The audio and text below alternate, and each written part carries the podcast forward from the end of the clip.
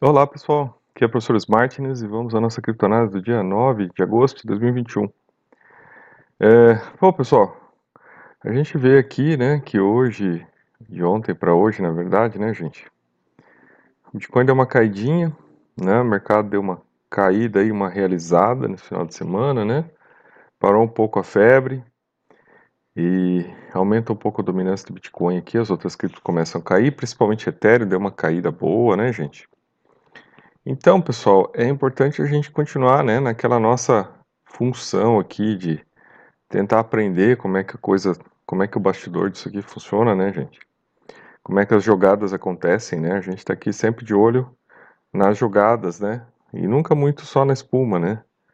A espuma, claro que a gente olha aqui e vê que a espuma, né? Olha o paredão de volume aqui, né, gente? Olha a alteração aqui de, de curso, né, das coisas aqui que aconteceu semana passada, né? E aí, seja no, Bitcoin, seja no Ethereum, né? A gente pega aqui, o, aqui também no BNB e na ADA aqui também, né? As principais criptos aí, a gente vê o paredão aí, que na verdade de volume, né? De alteração na, na negociação de volumes. Uh, não detectei nenhum tipo de manipulação assim capaz de provocar essa alteração, então dessa vez realmente não o foco, né? O que aconteceu não foi um processo de manipulação, mas um processo de movimentação mesmo das pessoas, né? A gente viu aí que pequenos investidores, né, e médios investidores resolveram, né, apostar no Bitcoin. Aí a gente vê pelo, seg pelo segundo dia consecutivo, né, pessoal, aí ó, já não estão entrando mais carteiras novas, olha a queda que teve, né, pessoal? Então carteiras novas aí já não estão entrando, né? Endereços ativos estão caindo, apesar de que ainda as compras continuam aqui, né, concentradas aqui tanto nessa esfera aí da, né, da, da, das pequenas sardinhas como das classe, da classe média, alguma coisa de baleia entrando aqui, e aí sim, né, pessoal, uma baleia entrando assim com preço alto, é talvez aqui uma tentativa de manipulação no sentido até de segurar preço, né, gente, não deixar o preço cair né? Então vem aqui, compra um pouquinho para segurar o preço, não deixar ele abaixar, principalmente agora, né, pessoal? Mas aí a gente já percebe aqui, ó, entrou um pouquinho, né, e depois já parou. Mas acho que era mais isso, né, não deixar o preço abaixar. A gente olha aqui, se a gente ver os dados, né, pessoal? A gente percebe aqui, ó, entrou mais bitcoins, né? Saiu menos. Então tá configurado aqui, né, mais ou menos o que é, essa toada que teve, né, gente, essa, essa puxada que aconteceu de quinta-feira, né, quinta, sexta, sábado, ela já parou, né, então esse movimento aí já estancou, né, gente. É, aqui no próprio gráfico, né, e é interessante a gente ver os gráficos aqui do TRDR, né, pessoal, a gente percebe aqui, né, então, por exemplo, liquidez de mercado aqui já baixou, né, pessoal, dá para ver claramente aqui, né, e a gente, se a gente olhar a liquidez de mercado, a gente percebe claramente, né? Olha só. Entrou liquidez, mercado subiu, caiu liquidez, depois entrou liquidez, mercado subiu de novo, caiu liquidez, né? Depois veio aqui. Aí aqui, ó, entrou um pouquinho de liquidez só, gente. Olha só, puf, o pulo que deu, né? E agora aqui, né, começou a cair a liquidez aqui, e aí o preço começou a dar essa corrigida. E no gráfico, né, pessoal, aumentos de liquidez, ó, proporcionalmente presentes na entrada aqui, né? Esse índice aqui é o índice das sardinhas, né, gente? Entrando aí, sardinhas comprando loucamente. E agora, né? É, no domingo aí, as sardinhas não compraram, né? Pararam de comprar, caíram fora. O preço já deu uma subida, né, pessoal? E aí também o mercado todo já condicionado, né, focando na queda, né? Todo o mercado aí, né, os os negócios aí apostando numa queda, tá, pessoal? Tá bem claro isso aí, né? Uh, a gente vê também que o índice de ganância deu uma caída, né, de ontem para hoje, mas ele ainda está na ganância, né? Apesar de que a coisa já freou. Uh, o que eu chamo a atenção de vocês, né, pessoal, e isso aqui faz parte do nosso estudo, tá, gente? A gente está aqui para estudar isso aqui e para entender esse mercado, né, gente? Então, nós estamos aqui formando um conjunto de conhecimentos, tá?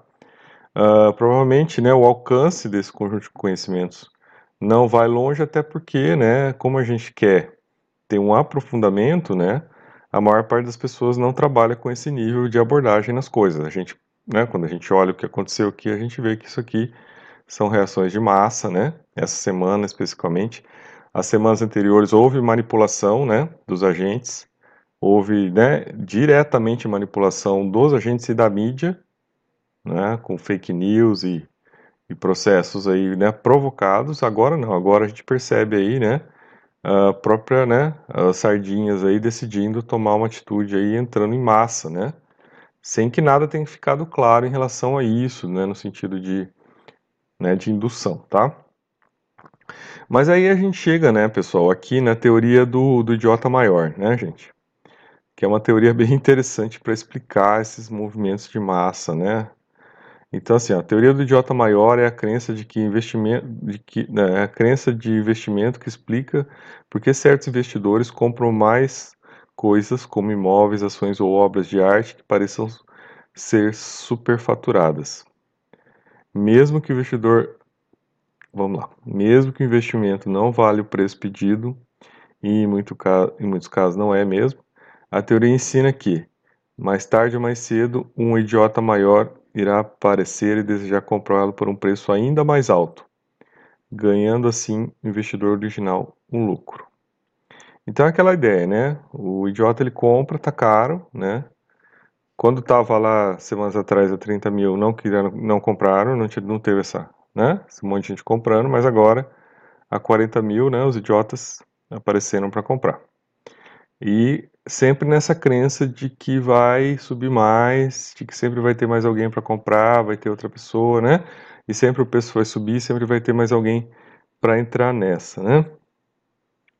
É, é, então, gente, é assim, né? Uh,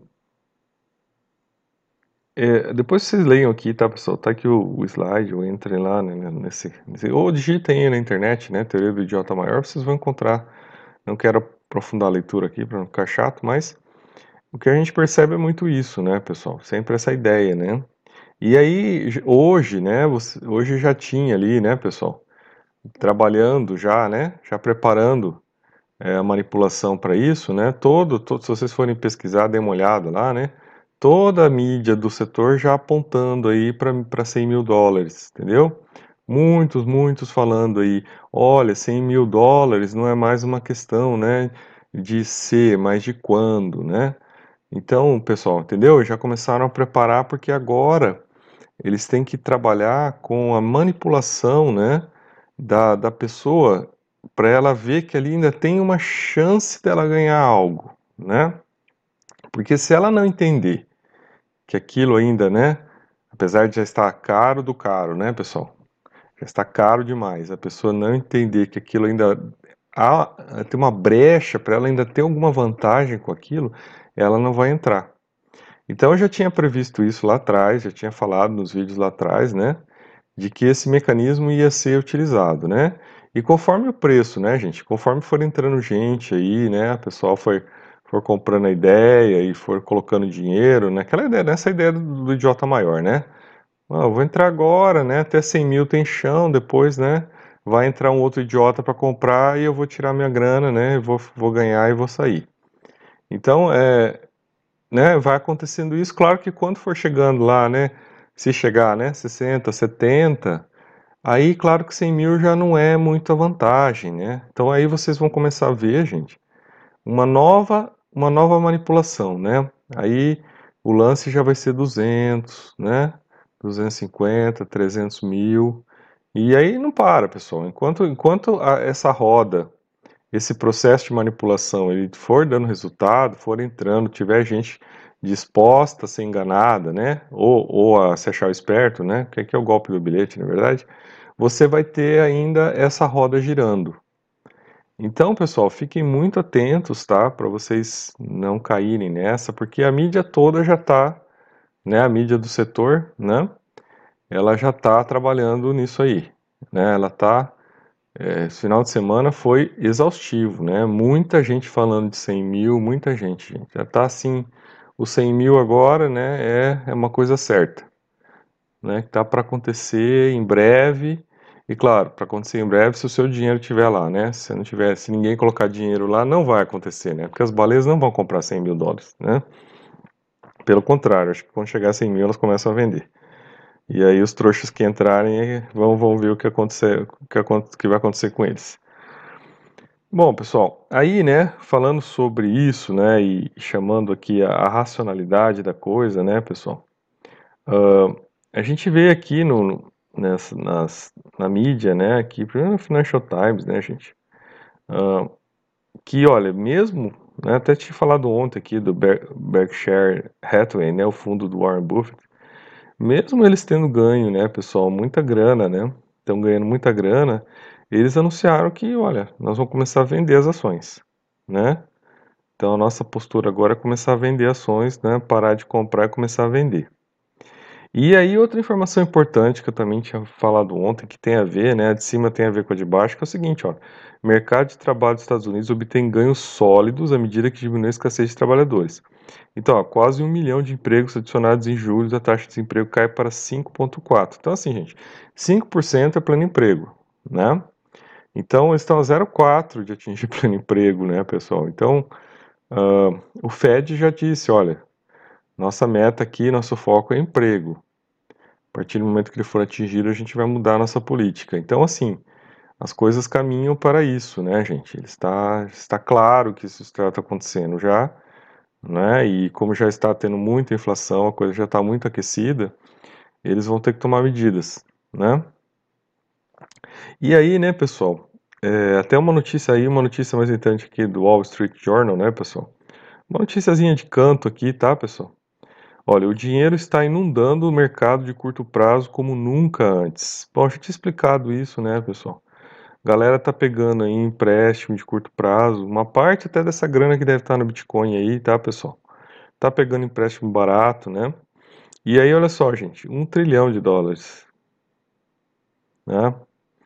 Então é, é muito complicado mesmo você né, achar que esse mercado não é um mercado especulativo, né, gente? Que a galera tá fazendo ali o efeito cantilhão, né, meu? Tá pegando a grana nos bancos, a grana emitida em excesso, e tá botando para apostar ali, né? É, e aí, olha só, né, gente? Um aumento nos empréstimos de curto prazo que está levantando preocupações sobre se a agitação de mercado está por vir. Então é isso, né, pessoal? Tá claro o que está acontecendo, né? Essa reportagem explica, né? Essa grana toda aí, né, fluindo, né, para os mercados, essa especulação toda que está acontecendo. E o que realmente, né, gente, é, é ruim para para quem está buscando, né, atuar nesse mercado com uma maneira segura, quem acredita na tecnologia, né, quem está vendo no longo prazo, né, essa aqui são distorções. O lado bom, gente, é que assim, né? Como são distorções, elas vão terminar uma hora, né? Elas vão terminar. O ruim é só que talvez elas terminem de maneira trágica, né? Furando uma bolha, né? Isso pode ser ruim para as pessoas que estão interessadas, né? Em estar, tá, né? Acompanhando o mercado, em estar tá participando, né? Porque se não tiverem, né? É, calçadas aí podem ter perdas, né, pessoal? Se você entrar aí na teoria do idiota maior aí, você, pode correr um risco muito grande, né? Então tem que tomar cuidado, tá? Aí, pessoal, outra notícia que tem muito a ver com isso, que é a questão, né? O ouro realmente caiu, gente. Olha aí, o, ouro despencou na sexta-feira, né? Então, olha que interessante, né? Ele caiu para baixo de 1.700 dólares, que é um valor aí base, né? Caiu para 1.677. Então, olha, gente, isso aí é um sinal, né, de que o risco na economia está diminuindo, né? Que o emprego está aumentando e que, né, isso aí é sinalizador para que o governo comece a tomar medidas, né, de ajuste fiscal, né, de ajuste de gastos. Então, é, esse é um sinal também que está vindo aí, tá, pessoal? Mais um sinal aí para ter alerta, né? Para tomar cuidado. Uh, Aí, né, pessoal, uma reportagem aqui que eu tinha visto, mas é, o que interessa não é tanto aqui a reportagem do, do, desse investidor que diz que se ele tiver que escolher entre o Bitcoin e o ouro, ele vai pro ouro, né? Não é essa a questão.